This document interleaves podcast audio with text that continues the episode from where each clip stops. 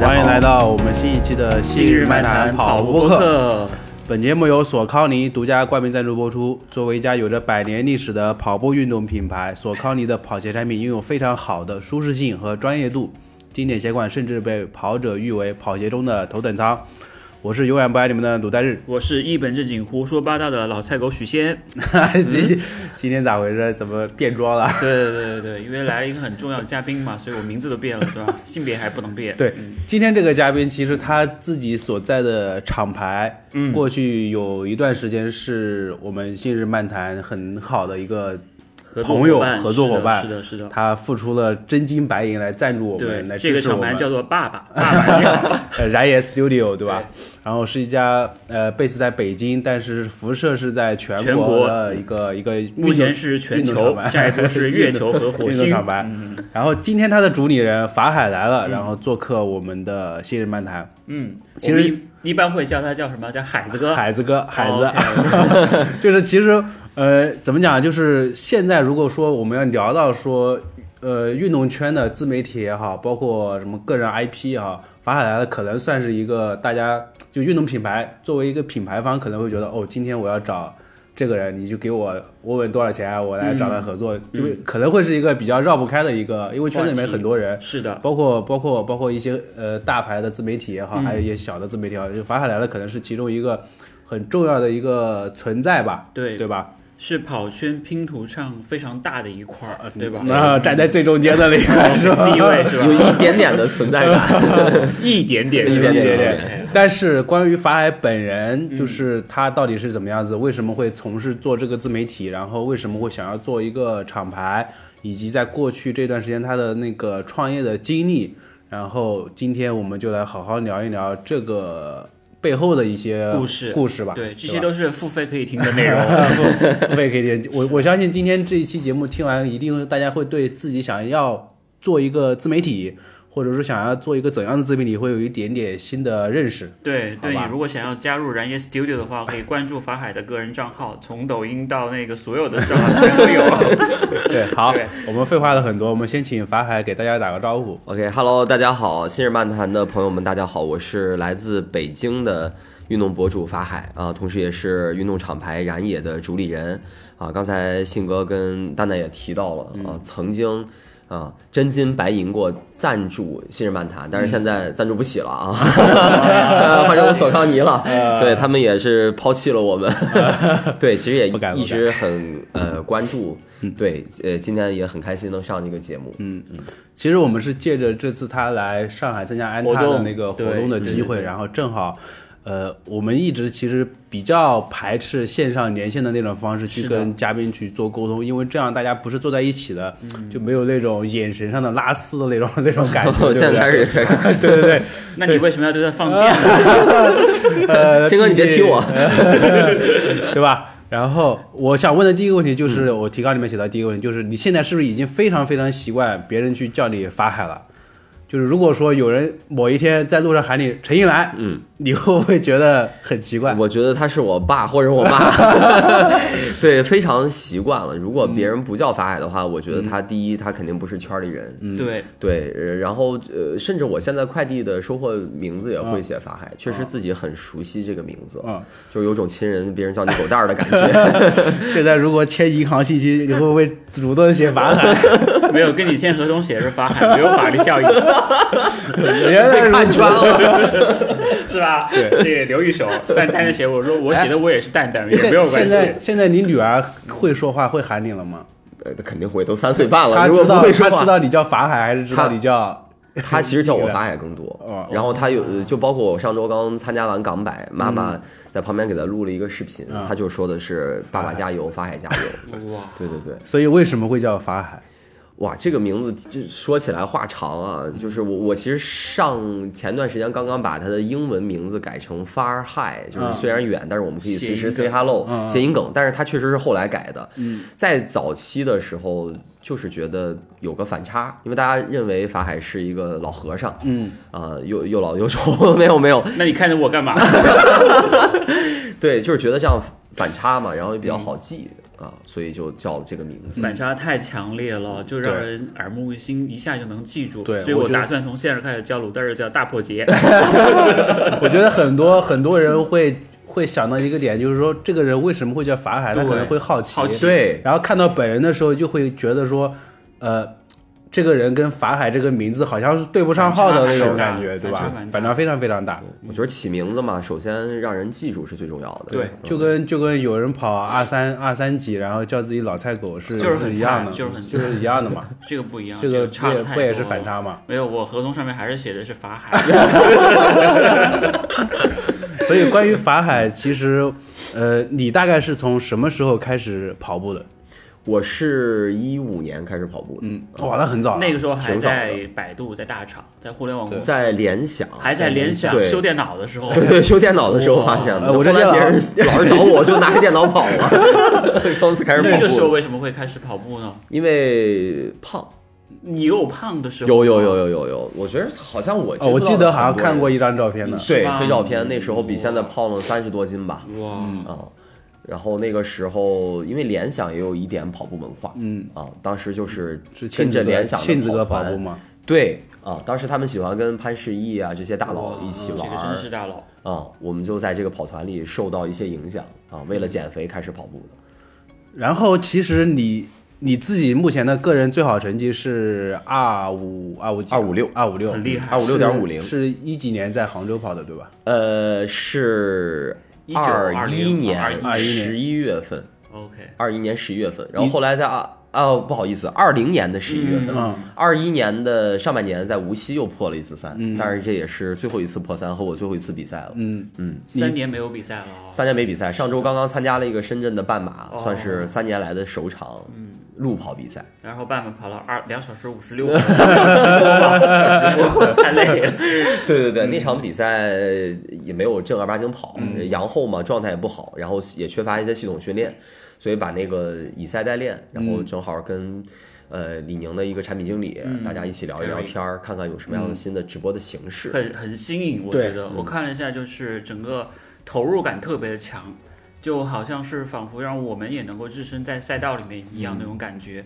还可以聊天，就很让人气愤，你知道吧？别人都是气喘吁吁，而你聊天对就还可以撩妹。哼哧哼哧的了。对你七分配你也可以，我不行，我不行，我七分半玩的要微信。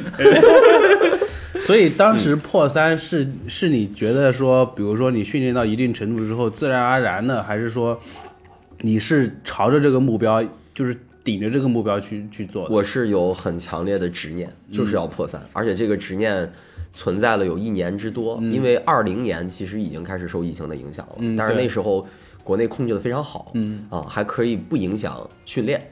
啊，所以在那一年里边，我就憋着这股劲儿，就是想找一个比赛破三。其实在，呃，在冬天的时候，我我那个冬天是目前为止坚持的最完整的一个冬训，平均月跑量在三百三十公里左右。很严肃，很认比较严肃啊，对对因为北京的冬天还是很冷的，零下。当时是跟元大都对吧？对，当时跟袁大都啊，然后呃练了一个冬天，想在伦敦马拉松上实现这个梦想，结果伦敦马拉松因为疫情的哦，爆延发期了，好像取是啊对取消当时是说是延期哦啊，就后但是后来丧失了出国的机会了，嗯，就憋了一年，在杭州马拉松上实现了自己这个跑步的执念。嗯所以破三完成之后，为什么就 就就就就停下来了？我觉得是因为忙吧，其实能够看得到，就是孩子越来越有名，然后就是工作也越来越多，然后其实有很大一部部分的重心开始转向我们的呃管理啊跑步我觉得不是自媒体了，嗯，就内容和质量上已经超出了像我咱们这种。就是鸟枪的这种这种这种特质，已经开始鸟枪换炮，变成正规军，从一个媒体媒介的这种感觉出发，甚至是厂牌的出发来做事情，所以很多精力都被分散掉了。我觉得这个是我的嘴替，然后我有，就他在下面塞了我一点钱，先拿着，还有尾款等这个节目结束之后我再打给你。对，对所以你当时你当时自己是怎么想的？我当时其实破三完了以后，我马上又给自己定了下一个目标，就是生个孩子。二五二。OK，啊，就是这这也知道，就是进入马拉松二级运动员的水平。但是后来确实如信哥所说的那样太忙了，，太忙了。呃，精力被分散的非常厉害，然后我就阶段性的放下了这个执念，啊、因为破三咱们听众大部分都是跑者，也知道需要付出很大的努力了。对于一个没有天赋、之前没有一些运动功底的人来讲，他确实需要付出很多很多的时间和努力。就是后来发现，好像有更吸引我的事情，在这个阶段，那就是搞钱。对这个说的呃比较我喜欢诚实一些。对，你不诚实就不请你来，真的很喜欢哦，对吧？就说的好，说的好，说的好。对，就是要要搞钱，然后在那段时间，我发现了很多的机会，嗯啊，那这个机会我我证明过自己了，自己证明过自己能破三，然后我就想稍微的把精力呢往事业上去转移转移，看看自己能不能实现自己创业前的最后一步积累。哇，这个你当时那个时候还在百度哦。对，还在百度，哇，当时你为什么会在百度的时候会想到说我要做一个这种自己的 IP，或者说，哎，我发现跑步上我能够。呃，成一些事儿，因为我那个时候记得你最开始在百度还有很多这种公关或者是像主持人这样的工作，因为你的那个表达台风，还有你的整个外形都特别适合去站在镜头前，或者是站在舞台前去跟别人去讲。你当然会想，为什么会自己会开始做这块事儿，然后又发现这块事儿还是很有前途的。嗯，其实坦白讲，我的自媒体是从二零年的三月份开始做的，正是疫情开始的时候。就那个时候的话，刚开始疫情的时候都知道，一开始是不让上班的，对就是在家休息了这么将近两个月的时间，一个半月的时间。就那时候我在觉得我自己在跑步，然后有有充分的时间跑步了啊，我就想能不能把自己跑步上的一些事情分享出来啊，就是这个。呃把自己的业余时间能利用利用，这是我做自媒体的一个动力。第二方面呢，就是恰好有两个小伙伴儿，嗯，有一个呢是呃都是跑步认识的，有一个是这个文字编辑啊，还有一个呢他是偏视频的剪辑。我们仨当时就一一拍即合，嗯，就说法海，要不咱们仨去试试啊？最近大家都不忙，呃，我们一起去做选题策划，我去帮你去剪视频，然后你你要到前面去做一个出镜的角色，啊，呃。这样的一个分工，嗯，就让我们的自媒体在前期推进的非常顺利，因为我不是一个人在战斗，对，对，在这么推进的顺利之后呢，很快就实现了变现，虽然钱不多太厉害了，啊，了。做了三四个月之后吧，我的第一笔广告是索康尼，就是咱们节目的赞助商，太厉害了，感谢索康尼老板。对，收到了一个微博图文的呃询价，那个时候你就说，哎呀，既然有这样的条件，那我还不如好好的搞一搞，有这样想法吗？有啊，就是为什么？就是觉得自己的工作上面会不会遇到一些瓶颈，或者说觉得在大厂待下去不会让你特别的有很多的机会？嗯，你在百度待多长时间？待了四年的四时间，年时间，很久了嗯，我觉得它也是分阶段的，心理的变化它也是有不同的心路历程。第一个阶段呢，就是我受到了正向的激励，诶，我做自媒体有钱，那虽然钱不多，但是这对大家来讲，对我们小团队来讲是一个很好的一个激励。对，啊，这是一种市场上的肯定吧。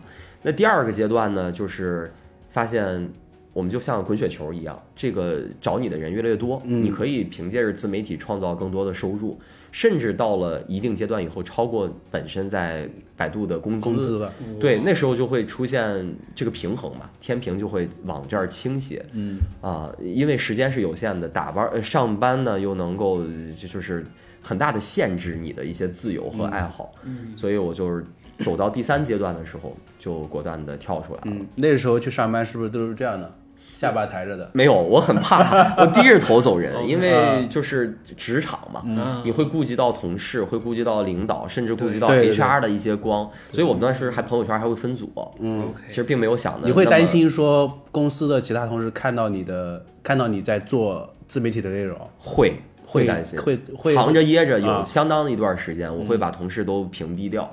但是后来呢，嗯藏不住了，藏不住了。嗯藏不住了。后来藏不住呢，太大那了对，呃，我就在这个阶段呢，开始影响周围的同事开始跑步。嗯我记得你那个时候搞了一个百度的一个半马还是什么比赛，你印象吗？在那个幺零二四对后场村运动会，那个园区里面，你当时怎么会想到做这样的一个事情？呃，这个事儿其实坦白讲，我并不是发起人啊。然后当时是互联网的呃，就是这个软件园中关村软件园他们发起的。但是他请我当了宣传大使，啊，他也是因为互联网嘛，在过去几年给大家的印象就是很苦逼，九对九九六，对，啊，也哪有时间跑步啊？猝死的事情也很多，没有时间跑步，嗯，所以其实呃，后场村他们也希望能通过一种健康的跑步的方式，能让大家体体会到这个身体健康的重要性。那你有没有跟他们讲说跑步也很容易猝死这件事？尤其是半马。对对，有有有有说是吧？OK OK OK，哎，没关系没关系，Sorry 我们现在那个接就好了，然后我们一会儿再聊一下合同的事儿。那你说就是他当时一零二四是指的十点二四公里，对不对？幺零二四其实是程序员的一个呃标志，对对对对对，啊就那个10就24号就那个网站嘛十月二十四号这一天哦，那个网站我不上的，我不上。了，对你上了另外一个全英文的那个对对是吧？对就 被命名为程序员节。嗯，嗯，有意思。是的。然后后来在我的影响之下，我的同事还有领导都开始跑步了。哦，我以为他们都纷纷出来做自媒体，然后说海哥，我这不一样，为什么我怎么接不到东西？怎么回事？没事，你再试试，再试试。对，就是到了最后一个阶段，我就主动找领导去摊牌，我就说，呃，我愿我的兴趣点可能在下个阶段会有碰到了一些新的挑战，想出去，对我想尝试一下了，也得到了领导的支持，就跟百度友好的分手了。你那个家人会支持你吗？你太太那个时候会支持你吗？家人也分两派吧 OK 因为我的父母和我太太的父母都是山东的父母。哦，OK，山东籍的父母呢，普遍比较保守一些，嗯大家会觉得编制和稳定是最重要的，所以这个事儿我只跟我媳妇儿说了。啊，我媳妇儿是一直以来都很支持我，对。啊在人生的一些选择上，她都无条件的支持我，嗯，所以能走到现在，也是她的支持非常重要。她现在也在我身边一直在支持我，嗯对我们都是燃野团队的，哇啊，但是没敢跟父母说啊，因为现在他们都不知道吗？当你拿了几百万回家，说看今天我去澳门回来的这个利息，啊你们看一我下。妈劝我自首，没有，你妈说这个编制，然后给这么多钱吧，对对对，到到后来已经就是接受了。接受了，接受了才会因为你做的好嘛，还是做的很好的，就是一直都在往上走的那个数字，包对括这个名气，包括在圈里面的认可度，包括品牌的认可度，我觉得就是他们能看到这样的上升，他们可能还说啊，你你这个尝试是很值得的，嗯，对吧？对嗯，对于父母来讲，我倾向于报喜不报忧，就并不会把创业过程中的一些挫折、一些失败、一些焦虑传递给父母。嗯呃，对他们也无法理解，也也没有办法帮助到你。所以，其实，在这一路上，我很少跟他们说我碰到一些不开心的事情，而反而是一些把一些开心的事情分享给他们。嗯嗯你当时有想过说，呃，就是就是在你辞职的时候，你有想过说未来跑步自媒体这件事情会做的像现在这样吗这么大？这么大吗？嗯还是说只是当时说就是一个小小的雏形，做成这样已经很好了？你出来之前有一个蓝图吗？就比方说，我说三年之后老子要上市对，类似嗯，那倒没有。我其实考虑过自己的后路和沉没成本。，OK，、嗯因为毕竟也是三十多岁的人了啊、我觉得创业，呃，不是适合每一个人的。我自己在创业之前也打过这个算盘，就是如果我创业失败了，应该怎么办？当时也经过一些公式的计算，对。但是后来我就发现，我再差也不过是跟工资拿的差不多的钱，嗯啊、就是因为我不是不算是从零到一开始创业的，因为之前的这几年一两年也是很好的一个积累，嗯它能给我比较好的经济的保障，这也是能够让我敢出来创业的很重要的原因之一。你经济上要有保障，创业真的是九死一生啊！有对本书不是叫《创业维艰》嘛？嗯，很多东西你可能都要，因为那本书写到最后四个字“找个班上 创业的尽头，”，对很难嘛，就是很嗯难，真的是。而且当你特别是没有团队，或者是你没有遇到合适的人的时候，像我跟鲁代尔说，我们开个新日漫谈文化有限公司吧。鲁代尔说：“我去燃野了，再见。就”就很现实，因为你要面临很多的问题，对吧？是的对你当时这种打算做出之后，你从什么时候开始觉得说哪一刻你会觉得说我自己说啊，我选了一个对的一个方向，有过吗？我一开始的时候甚至没有想过成立机构。嗯，它真的一切都是水到渠成的事儿，就是只有你出来了以后，接触真正的接触到这个行业，你才能真正的发现这个行业缺少的是什么，嗯，你的机会点在哪里啊？我是记得很清楚，我是八月初从百度离职的。然后我的合伙人山羊呢，他走的比我还早。嗯，我们一开始没有想过一起出来，就是觉得哎，先有一个人出来去先干着试试，先干着。那大家通过业余时间去去做着。后来山羊先出来，我就觉得哎不对呀啊那那那我我我这个作为主理人来讲，我我不能 all in 这个事情，那其实是对大家的不负责，对创业的不负责。所以你就劝山羊回去找。就把《创业维艰》那本书的最后一页撕下来不行送给他。对对对，我觉得他勇气可能比你更大，或者他更看好这件事儿，或者是你们有过一次深聊，就是没错，我们不止深聊了一一次嗯对对，就是那种光着身子躺在床上那种。呃，对那那个这段播不了，这个 大家在跑的时候千万不要那个光着膀子，很容易感冒的，知道吗？经经常可能会说你的辫子怎么这么扎人啊？你起来压到我头发，对 对对对，都都很熟啊，都很熟，段子都一一一一趟一趟的。对对对这个班没少上，没少上。好吧，然后我问一个问题，就是创业的焦虑最大的来源是什么？没钱。我觉得是没钱哎，我倒没有有投碰到过。资嘛？你当时我没有拿拉过投资吗嗯？没有拿风投啊，或者是其实有同事找过我，就是百度的同事和以前的同事，嗯因为在我的影响之下，他们觉得这个跑步这件事情和未来的赛道能干，嗯啊，他也比较了解我和信任我，嗯所以去尝试过。但是后我一开始拒绝了。为什么太少？呃，不是，一开始我觉得我没有这样的信心能够给别人足够的回报，没关系，先把钱烧掉了，就当是搞那个叫什么来着？自动车、自动汽车车企无人车的一样嗯无人车是吧？这个叫法拉第燃野这个法拉利不要告我们了，这个这个是然，这个是法海逼我说的。有想过吗？如果拉投资，会不会让你发的更快，就是发展的更快一点？我后来发现并不是这样的，嗯并不是这个圈层其实不是说很多事情你通过钱能够迅速解决，嗯你对这个事情的理解，然后尤其是我们做的事情需要，呃，认识越来越多的朋友，嗯，啊，是认识越来越多的合作伙伴，而这些并不是钱能够带来的。嗯啊，所以后来无论是个人还是机构找我们去投资的话，我都暂时拒绝了。前期呢，是因为我觉得没有信心能够足够给别人充分的回报。第二方面呢，就是我我后来发现机构它会更功利一些，那肯定对他进来之后呢，我可能会呃失去、呃主导主导，对，这个很可怕。嗯，啊，我也之前也接触过一些投资的事情，所以我就觉得很谨慎啊，都把前期的这样的投资的机会给拒绝掉了。我觉得还是需要稳扎稳打、踏实一些啊。OK，那其实你在呃创业这段时间，你你就是其实就是刚刚那个话题，你焦虑，呃最焦虑的一件事情，是什么？最焦虑的事情就是去年，？OK，其实是我从来没有担心过，比如说赚不到钱或者嗯呃钱就是营收吧。我一直对自己的业务啊，对自己的呃燃野的一些布局是很很有信心的，还是很健康的。嗯。最焦虑的时间就是去年的北京的四月五月份。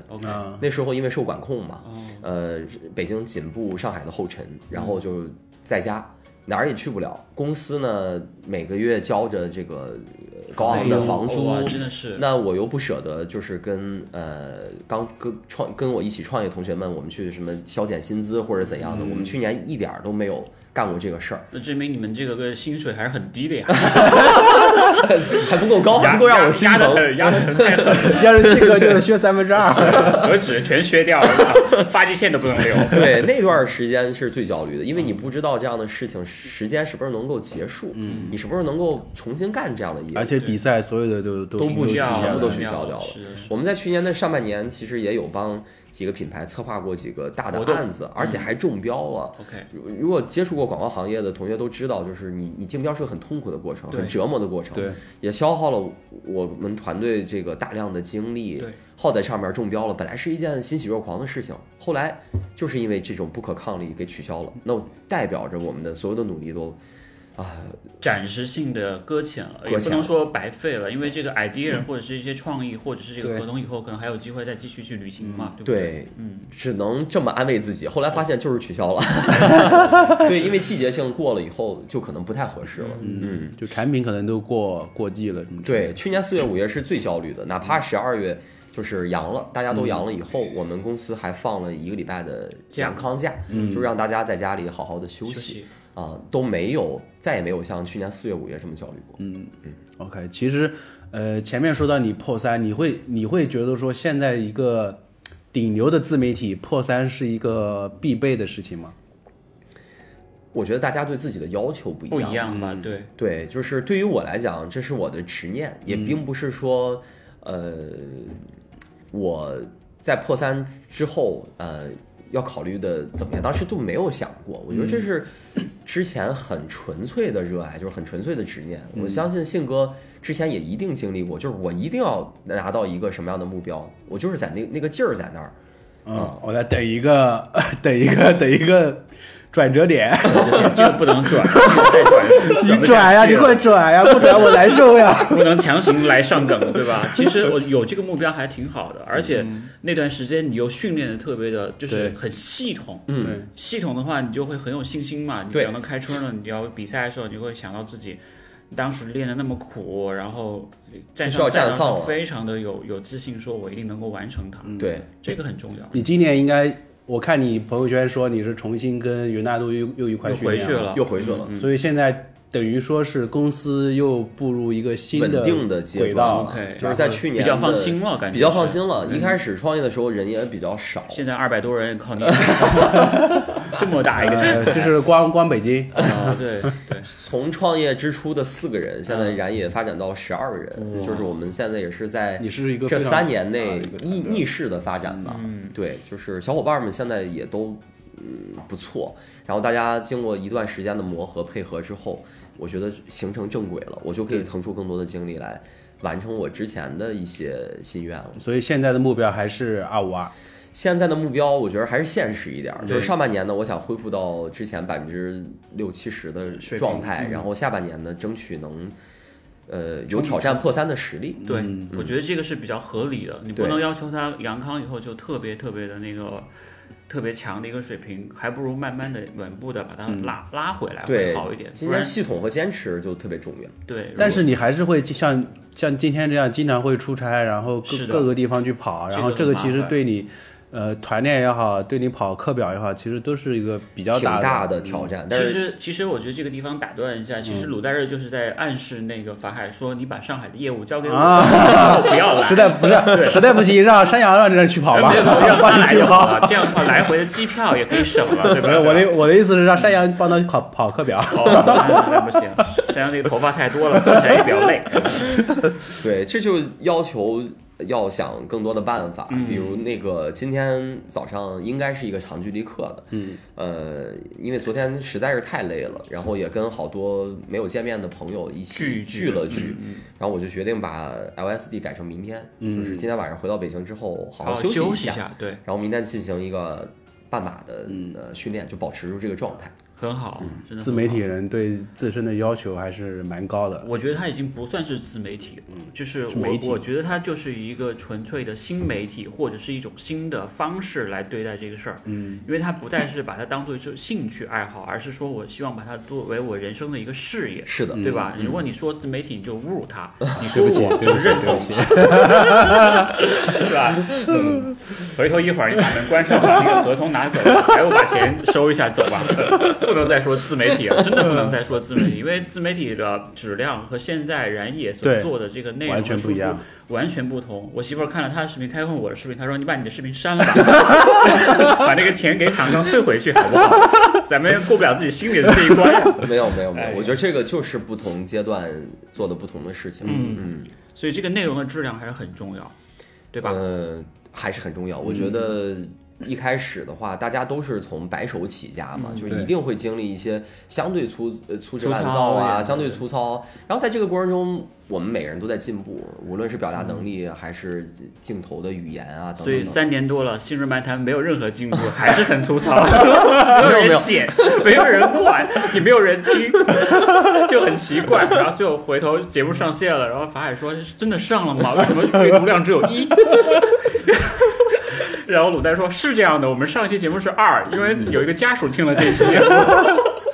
其实真的是，呃，对于一个媒体来说，对于品牌来说，他们其实追求的都是很高质量的内容，确实包括一些呃反馈吧。其实我想问的是，你觉得现在来说，国内品牌也好，跟国际品牌也好，他们对呃媒体内容的要求会不会有不一样的地方，或者说？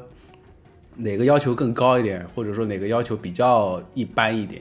我觉得对于品牌来讲呢，它也是对于不同的媒体和自媒体有不同的需求。嗯，就是比如说，你就是机构类的内容，那么他当然希望这个机构出的东西是最专业的，也是最美观的。是的，当然，它也需要一些媒体、自媒体，就是真实，嗯哪怕它粗制滥造一点儿，但是可能它的内容有自己的一些差异化特色，也可以吸引到一些跑者去短平观看。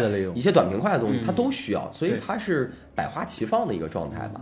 嗯嗯，你性格怎么还没说话？我我老是我老是在等他的梗呀。等不了，等不了。其实机构也要真实，就是内容的评测。因为我记得很清楚，有一次就是做那个柏油路霸的百人百公里中测，嗯，就十个人来接力跑了一个晚上嘛，对吧？对后来那小摄影哥哥都回去了，说你们接那我先去睡会儿，你们回来到时候我再开始。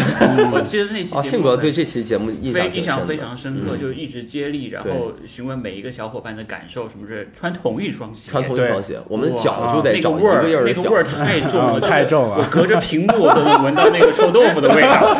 对但这个很真是实，很真真实很真实这个很不容易能找到同样脚的那个人。而且也是很好的把品牌想要那传达的那双鞋子的点给给传达出去了，对吧？是是这一期节目还有古代日的参与，我们一起完成的这期作品啊，难怪会啊不能差了那么一点点。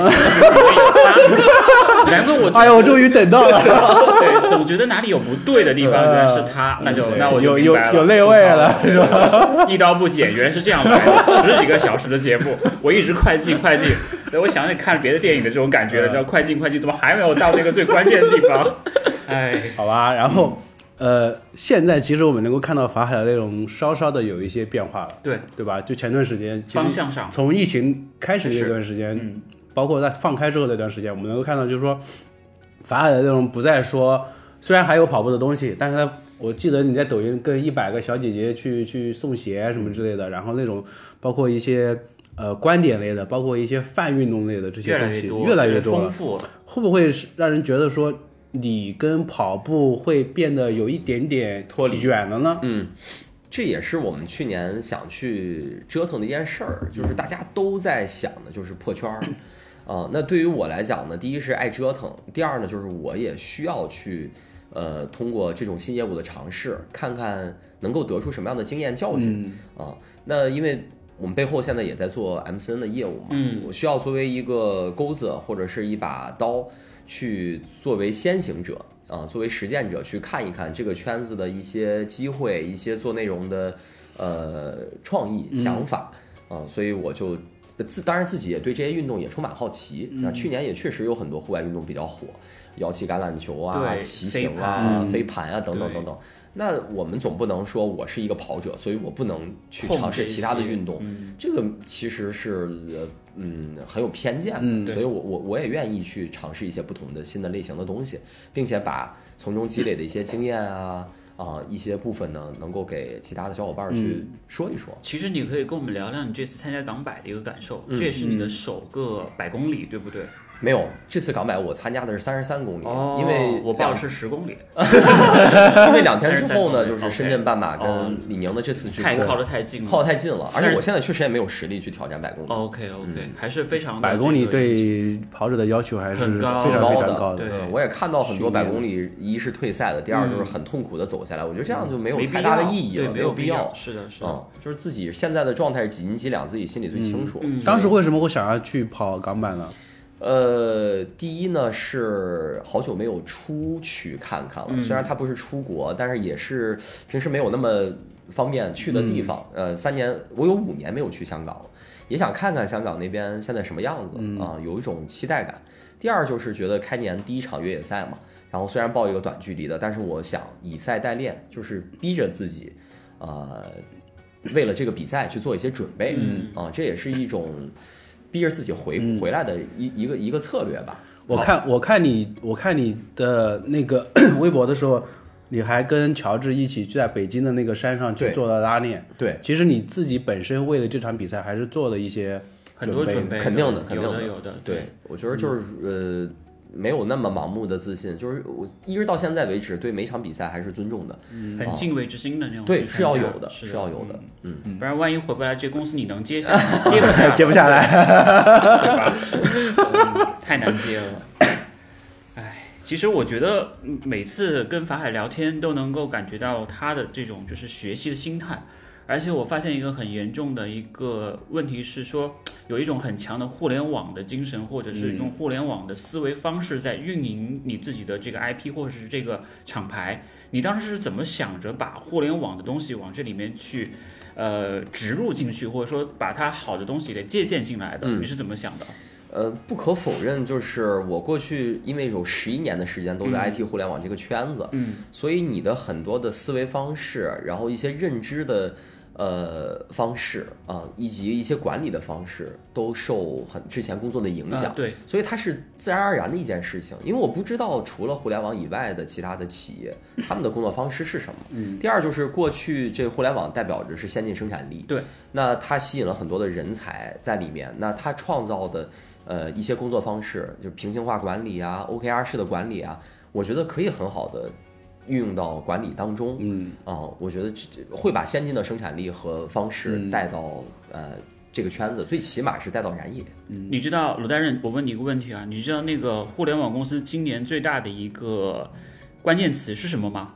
不知道。裁员。懂了是的，是的，是的。其实我我简单翻译一下法海说的，就其实就是原来的跑步行业的媒体没不卷，嗯，其实卷是一个方面，另外一个是有新的玩家进来，能够让大家变得更更加的容易去提升自己的质量，提升嗯也有一点竞争的对必须要有状态在。有竞争。对，就好像如果三年之后老黑都回来了，大家就会有这样的一个危机感，说对对。我不再是国国家国内冠军，而是我整场比赛的冠军，就像今天那个申马的那个冠军一样，就会让你觉得竞争就又回到了以前那种方式，嗯对吧？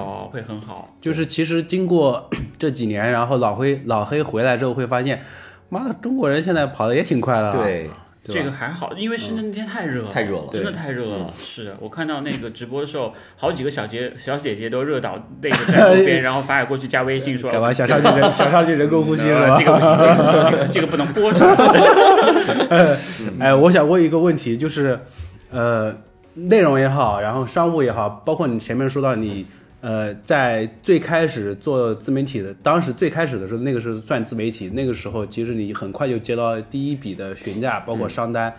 你后来去怎么你你怎么去评判吧，或者说怎么去评断说内容跟商务之间的那个平关系，对嗯平衡啊，我觉得一开始的时候，呃，肯定是内容最重要的，嗯，因为你没有好的内容，就没有粉丝，那没有粉丝就不会有品牌去找到你啊。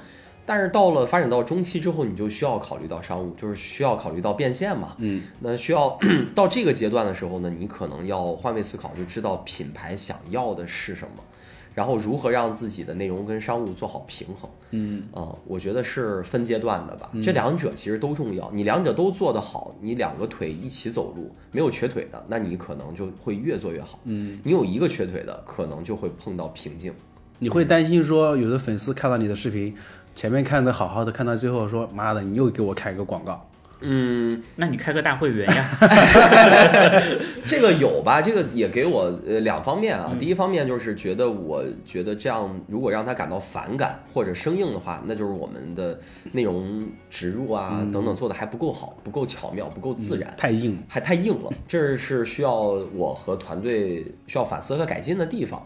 那另一个方面呢，就是如果呃纯为爱发电，我觉得几乎是很难维续下去的，很难维续下去人要吃饭的了这是要吃饭做着做着就没有动力了。对，那对粉丝可能对你来讲也他也不是真的包容，那他是需要互相包容的一件事情。我觉得现在很多 B 站上的 UP 主可能都存在这样这样的问问题对对困局吧，做得最好的子章老师也是经常被人招黑、被人 diss 的那种对。对，包括像最开始请法海来，海子跟我讲说，我来上你的节目会被招黑吗？我说不会的，子章老师已经来过了。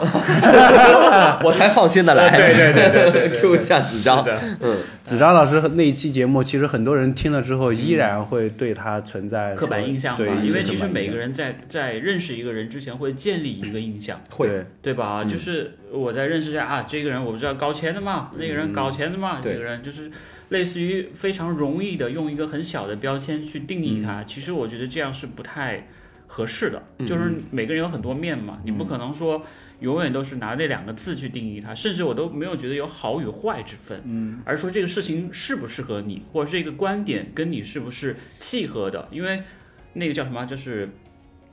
道不同不与为谋。对如果你跟我的想法不一样，我尊重你，但是不要去因为这个而去发生这种特别难看的一些这种二极管现象。因为网络上这个大家都会比较的比较的那个冲动，对冲动一点点，线下可能大家都很 peace，但是到了线上，表这是面都是表面兄弟，是的，是的，这也是我们为什么不不愿意做这种线上的这种直播的这个原因，线上这种连线的原因啊。其实很多人有的时候说，可能他对你的印象已经锁死了。对他即使即使听到你的一些真心的发言也好，然后接受不了。接受不了，也也是依然会对你说维持以前的那种感受。对你怎么要变呢？你不能变啊，就这样子的感觉，其实都会这样，因为很多时候这种每个人的观点或每个人的印象会因为某件事情发生而改变，嗯，对吧？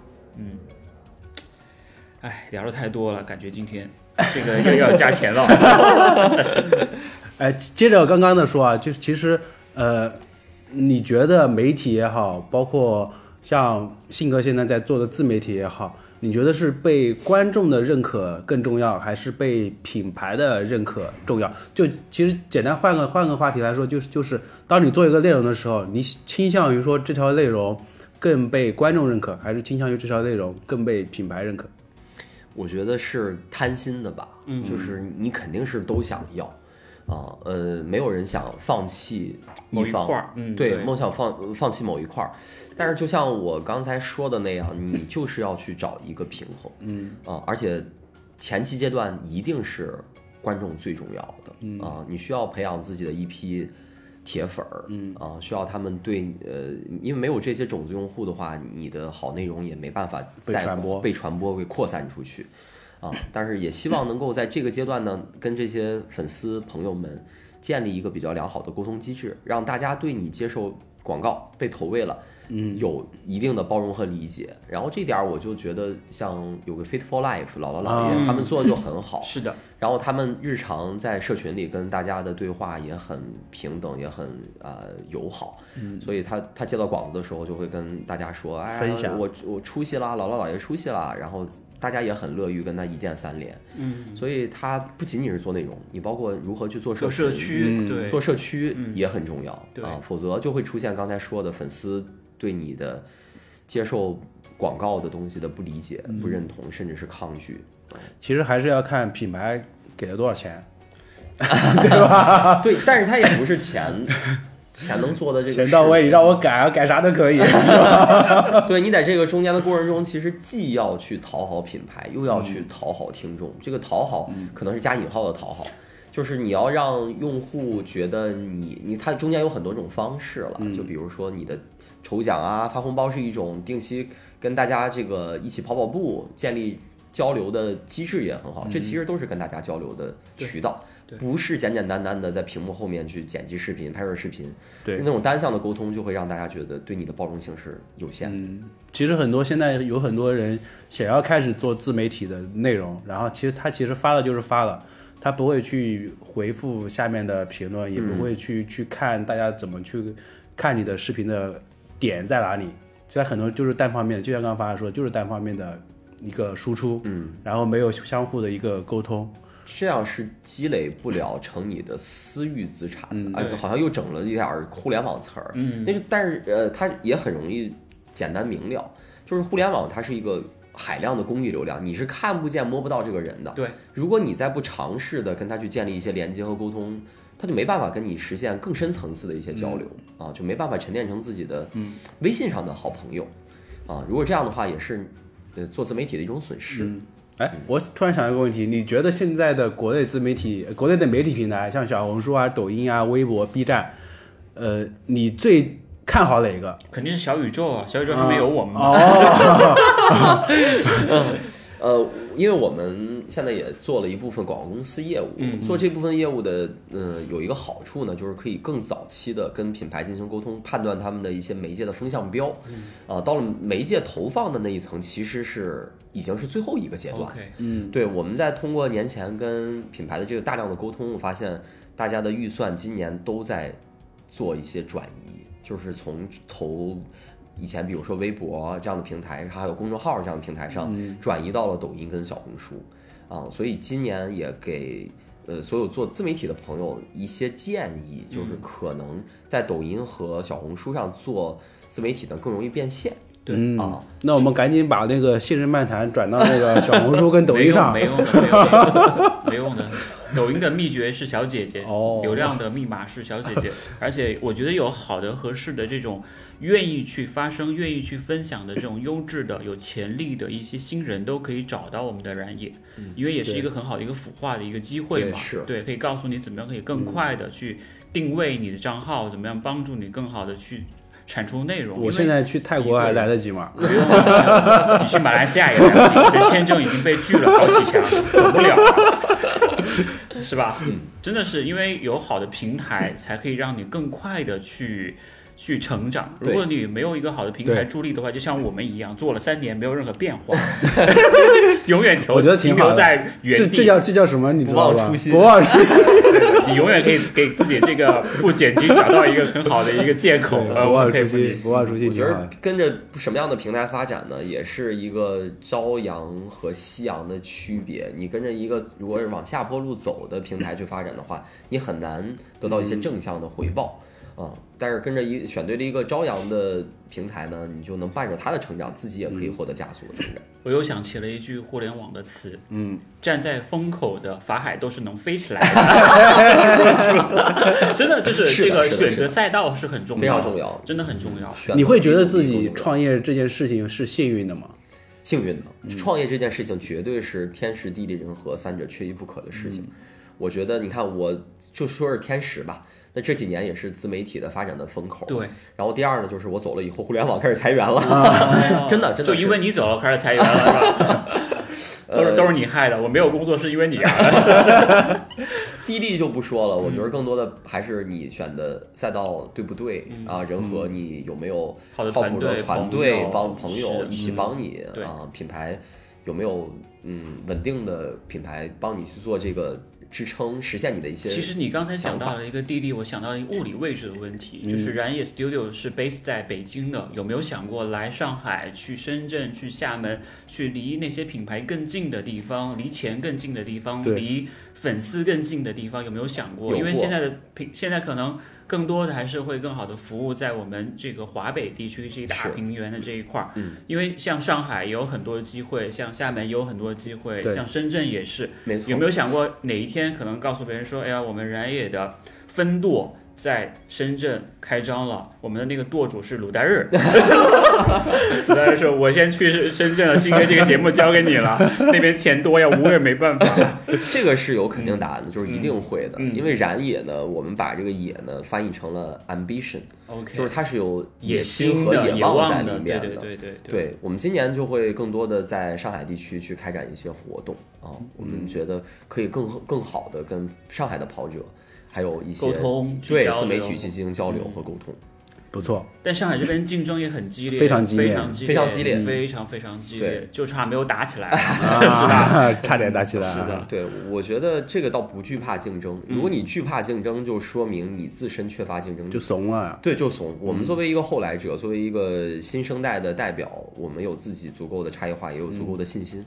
而且竞争是一个比较好的一个状态吧，就是对所有的，不管是对品牌来说也好，对呃媒体本身来说也好，对观众来说也好，对我们这些看客来说也好，其实它是一个非常好的一个状态，就大家都在卷。你把内容卷起来，大家是乐意看到，包括品牌，它其实乐意看到说，你们媒体之间卷起来了，对对吧？内容就会提升。卷起来之后才才会有更好的内容出来，不一样的创意出来，是的对吧？是的然后这其实是非常好的。但其实我觉得鲁代日不是一个看客了，嗯，他是一个参与者，深度参与者。嗯我还记得那个时候他小红书 title 你还记得吗？嗯，某某的主编，某某的撰稿人，就把两个写在一块现在儿，现在都是的现在都删了，看着都瑟瑟发抖。这这这这这这怎么都带他现在现在都不敢写了，对对对是的怕被告。title 就是这样，就是要让大家都卷起来嘛。对，有没有想过一些新的尝试、想法有很多啊？但是这个是付费能听的内容吗？呃，讲讲一两个吧，我们先这个是需要一步一步探索的，嗯就是我觉得机会还有很多啊，但是从商业角度讲，有些还没有展现出的能力呢，可能也不方便透露。哦，对对对，但是我们期待就好了，对吧？对，但是我们已经展现了两方面的能力，就第一方面是帮助品牌去解决营销问题的能力，一方面呢是帮助呃自媒体帮助博主去解决他们一些碰到的一些商务问题的能力。那这两方面我们是。要去探索的，而且我不知道信哥和鲁代日有没有注意到，我们去年其实尝试过燃野自有的 IP，、我们打造了跑圈第一个档脱口秀大会，也请到了信哥，对。然后也在呃没办法的情况下做了一场抬杠 PK 赛，对，但是因为当时受疫情的影响就只邀请到了北京的嗯运动博主嗯，啊，我们不仅仅邀请到了跑步博主，呃破圈儿。我们想想去做破圈这，件事情。是的，，是的，所以我认为破圈儿未来也是我们努力尝试嗯的一个赛道。但破圈真的非常很很难你跑很难。跑步这件事情，想要破圈真的特别难。你像侯卡签李现，签那个周笔畅，嗯。对，在我看来都还没有真正的形成那种破圈的那种感觉。对，我觉得这个事情可能也需要一个相当长时间的量的积累，它需要品牌的参与，需要跑者的认同，也需要更多，比如说明星啊，以及政府力量的促进，它才有可能会真正的实现破圈儿。所以你还是会看好这个运动大产业，特别是跑步这一块儿的一个市场的一个成长，对不对？一定的，尤其是国内市场非常看好。OK，嗯，好，呃，还有一个问题就是，你从开始做自媒体到变成媒体，再到你去做燃野的那个 MCN 公司嗯厂牌，呃，这么长时间来，你有想过放弃吗？还或者说有想过说有有自己很灰心的那种时候吗？这个就跟跟跟山羊掏心掏肺说，老子真的不想干了。这个说实话还从来没有，要不然的话，就是我们这几年一直在发展，然后自己也有很强的拼劲儿。嗯，就是除了去年四月、五月那段时间，就感觉有劲儿使不上，嗯剩下的时间都充满着干劲儿。我觉得这也是创业必须要有的一股劲儿，嗯啊，否则也不会放弃一个看起来很光鲜、收入也确实不错的大厂的工作，出来 all in 创业这件事情。嗯嗯，没有，迄今为止。，OK，所以还是受大环境的影响，但那个大环境对于所有的人来说都是都是一样的是真的是没办法。嗯，我觉得其实就是选择的问题，大家就是当当你选择好的时候，其实你可以全身心的去投入到一件事情，情，对，而且你可以持续的有正向的激励。就是很多时候，有的人可能做着做着就不想做了，因为他看不到自己未来的那个方向感，然后就半路就就迷失了，然后又回到原点再去重新做。然后我觉得法海做的很好的一点就是，他是一直朝着自己的那个方向他有很明确的方向，对对对对就是搞钱，跟新哥是一样的。没错没错搞钱路上遇到了新哥，对，哎，你也在。下去吧你。你往旁边靠一靠，这个 C 位是我的，你站不好意思，你的速度有点慢，然后让我先走，是什么吧？档次跟我一起搞把人家电视给砸了。好吧，对然后，嗯，呃，你觉得作为你，你认可说跑圈大家对顶流的这个这个评价吗？嗯，因为其实过去很长一段时间，大家都会去对比嘛，对，说谁谁谁是跑圈顶流，嗯。就像信哥说的啊，今天我们又请到那个跑圈顶流什么什么谁谁谁，我们每一期每一开头期都是这样是这样，对对对对，就是跑圈顶流这个事情，包括你自己，你会觉得说大大家把你们放到一起去比较对比较的时候，你会觉得会有压力吗？还是说你呃享受这种关注度？这种？说实话啊，在前期的时候呢，还是被所谓的顶流这样，呃，现在回头看是窝角虚名、蝇头微利这样的光环、虚荣的光环笼罩着，呃，然后。呃，后来发现就是你你再有包袱，或者是你你越去享受这个光环也没有用啊。啊，就是你顶流越顶，然后最后会 摔得越惨，因为每个人的 IP 它都是有天花板和寿命的，的实话实说是的，啊，所以我觉得不如趁现在啊，你还被品牌认可和喜欢，你还有自己的粉丝和支持你的朋友，去做一件更长期的事情。啊，我觉得这个是我在中间的一个想法的突破吧。嗯，所以后来那我不如去搭建一个平台，然后能够发现更多优质的内容创作者，对，然后我们一起就是做喜欢的事儿，做一些更长久的激流勇退，让性格上没。有，我觉得 没有激流勇退，他是把自己的光去分给其他人，然后让别人也可以在这个平台上面去成长嘛。嗯，这样子才可以有更多的像海子这样子非常优质的这种好的博主，或者是有媒体潜质的，或者有广告公司潜质的人，可以在这个舞台上面去发光发热，这才是他想到问题的一个点，他想解决这个痛点嘛，嗯对不对？但这样做其实也很难，因为你想要找到都合适的人，几乎是不存在的。非常难。对吧？对像我们之前聊的最多像关思阳那种，又能说，然后长得又好看，然后又有品牌关注，然后又有有成绩的人，你这个去哪儿找啊？可遇不可求，真的就是这样子，嗯真的是这样子，嗯，非常难。你会担心，比如说现在这个时间点，二月底，嗯，或者是马上很快三月份到，你会担心有另外一个法海来了好事情啊，好事情，呃真的是好事儿。对，我觉得从从从市从从几个角度来看吧。嗯，第一呢，对于市场来讲，就是一花独放不是春，百花齐放才是春。嗯，我特别希望有很棒的新人，然后能够冒出头来啊。但是呢，我希望他能够跟燃野合作啊越早期的建立联系，对于后期我们的合作深度也好，还是对于他的成长来好，说不定都是有更好的帮助的。所以对于我们来讲，前期的挖掘啊、孵化就特别重要。所以下一步是准备收购那个可可的蓝 fast 是吧？钱已经准备好了，说可爷你收下账，我们这边把合同签了吧。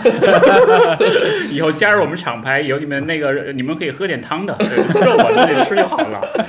真的有很多好的一些就是媒体或者是这种呃厂牌或者是跑团出现，也是一件很好的事儿。很好的事情，对非常好，嗯就是不希望这个市场市场是一潭死水的，是因为死水就意味着这个里面就没有没有活对，没有活力了，这个就很惨。对，风浪越大，鱼越贵嘛。哦。对，对对对，老莫，我想吃这个。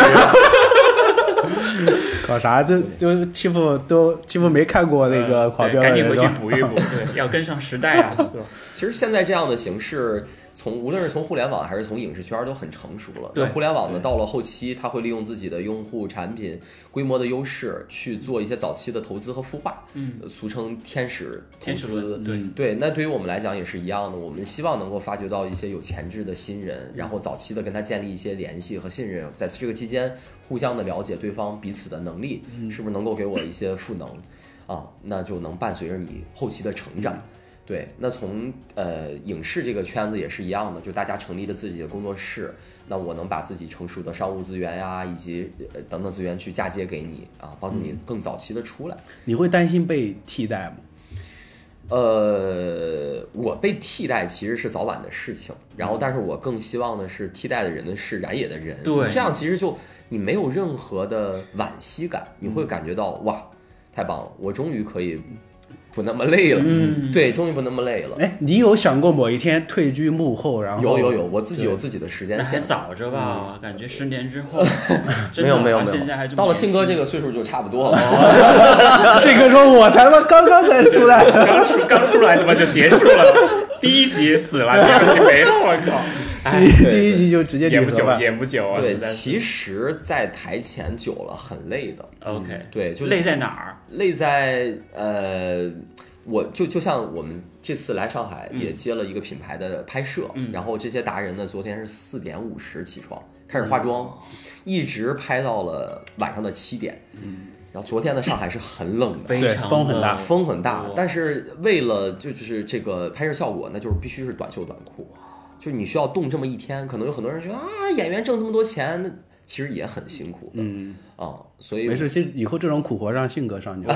是 我四点五十还没起来呢。你说下午四点五十，我五点钟才起床。不是不是四点五十刚起夜吧？啊，对对对对真的很苦，因为大家看到的都是光鲜亮丽的一面，看到是成片，对他没有看到你背后那种就是做牛做马，或者是不断不断的 NG，不断的重复。我记得那次我们去厦门，然后海子讲了一个点特有意思，他说。嗯我那条呃这那条片子可能就十秒钟，但是让我跑了大概两百遍，嗯没有人会 care 这个的，是没有人人就会说哇，你不就是摆一下吗？嗯，然后你去摆摆试试，你去在那个风中雨中，然后看上去特别热，在那暴晒着，你去试一下你就知道，就觉就会觉得其实这个钱是可以挣，但是你能不能挣得到是凭你的本事的，是嗯对吧？把钱麻烦打过来一下，这段很好啊，加值 值得加钱。这段要升一下是吧？庞师大要来了，因为快接近尾声了嘛，对吧？然后孩子一看时间，我要赶飞机了，你 们赶紧的。还有个问题就是，如果现在时间倒流，嗯，你最想改变的是过去这几年里面哪一件事情？比如，比如说你创业的方向也好，比如说某一个跟品牌的合作也好，比如说重新山羊的那个，对吧？类似的这种，嗯，其实说实话啊，过去这几年我并没有特别想改变的一些事情，我觉得一切都刚刚好。用老话说就是“是福不是祸，是祸躲不过”。用文一点的话就是，若是顺利叫做美好，若是不顺利叫做经历。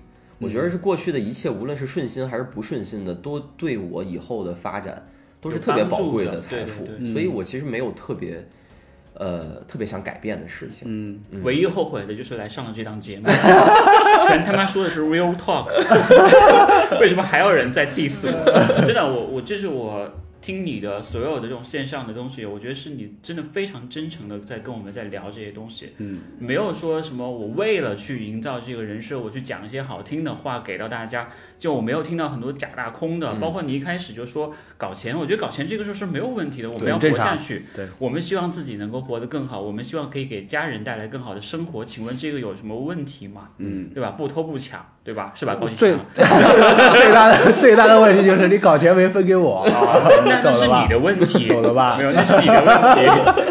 你去完泰国回来之后，可能可以分的这个成的比例可以高一点点。没有看过鲁丹日，它涨价涨得很快的啊。机票机票机票报一下呗。回来了就不要再回来了，就在那边好好的发展。芭提雅的生意也是很好做的，对吧？然也 base 在芭提雅，大芭提雅的这个 head 就是你了，舵主是吧舵主对。好，嗯，最后一个问题，嗯，你想给大家认识到什么样的法海？就是比如说你在最开始的时候，刚刚做自媒体的时候是什么样子，现在是什么样子，未来是什么样子？嗯，其实就像刚才蛋蛋说的一样，初心没有什么变化。一开始想展现给大家的就是一个阳光、积极、正能量的法海，现在也是一样，只不过是因为现在全部 all in 了，然后也有自己的机构了，就希望大家认识我的另一面。那 A 面呢，可能就是一个积极、阳光、正能量的法海。B 面呢，就是他是一个会搞钱，也会带着大家一起搞钱的法海。我以为他会说会搞钱也会搞笑，没有市场，真的可以。我觉得这个 A 面和 B 面，而且搞不好还有 C 面，嗯是吧？嗯有很多的面。我们下次请到法海的时候，可能是跟我们说：“哎呀，搞这个太难了，我已经不搞了，我想要回去找个班上了，那个简历给大家发出来了，各位那个 HR 帮我看一看，因为真的很难。就是大家虽然坐在这儿聊，都是聊的一些很开心的事儿，或者是一直孩子都会给我们，就是给到我们一些传递的，都是一些很积极健康或者是很阳光的东西。但是真的经历的那种困难，九九八十一难，嗯，是真的你要取到真经之后，你才能够体会的，是嗯对吧？我觉得，我觉得绝对有。就虽然说刚刚呃法海说了很多，就是创业路上一路都很幸运之类的、之类的话，我觉得肯定他会有晚上睡不着觉的时候，一定会有。就是有压力很大的时候，但是这个东西它就是没有被分享出来，可能就是不方便给我们。你知道为什么吗？因为你钱没有给够，钱给够，什么都能分享，对，包括那个打水光针啊，这些东西都可以聊的。好吧？嗯，我觉得这个这期节目聊的还还挺顺畅开心，对非常开心，真的。最后最后，你有什么想跟谢日漫谈的观众？因为你看好播客这个对这个呃品类或是这个方向吗？就是其蛮看好的。是吗？这是一个很需要耐心对去耕耘的赛道。对对对啊，所以我们做了三年的你的布局非常非常好。没有什么用，起个大早赶个晚集，嗯，起个大早。最后想跟大家说的吧，就是君子与君子以道为朋，然后小人与小人以同利为朋。然后我也今天接着这档节目，也希望能够跟新人漫谈的朋友成为朋友。嗯，所以我们都是为了利益坐在一块儿嘛，所以我就知道到底是君子还是小人。小人利益捆绑 这个就请大家自己判断了。好吧，嗯，好，好，以上差不没有其他话要说了吧？没 有没有。OK 真的这期真的我、我是觉得重新再认识海子哥，嗯，然后也希望海子哥以后能够多来上海参加活动，对对对。来跟我们聊一聊，告诉我们怎么样运用思互联网的思维去更好的去做内容，更好的去跟品牌、跟厂商、跟我们的粉丝、跟我们的朋友去打交道，让整个跑圈变得更好，对吧？把蛋糕做大。哎，我还还想到一个问题，啊就是你对于那些想要开始去做自媒体的人有什么新的建议？呃，加入燃一 Studio 是 我们起步的第一步，除了这个，除了这个没有了。除了这个以外，就是种一棵树最好的是十年前，其次是现在。现在我觉得自媒体远没有饱和，尤其是跑圈的自媒体。嗯就如果大家真的有想法、有热情，那就动起来，嗯，想明白动起来，然后边动边调整。然后你碰到瓶颈的时候，可以多问问信哥，问问五代日，然后也可以问问燃野。这样可以少走很多弯路，全是弯路，把弯路全是弯。好吧，以上就是本期节目的所有内容了。这是由助理实践赛场 PP 以及日常专门训练神器所康尼独家冠名赞助播出的《新日漫谈跑步播客》，我们下期节目再见。谢谢海子哥的到来，谢谢谢大家的收听，谢谢大家拜拜谢谢拜拜拜拜杀青拜拜杀青，谢谢。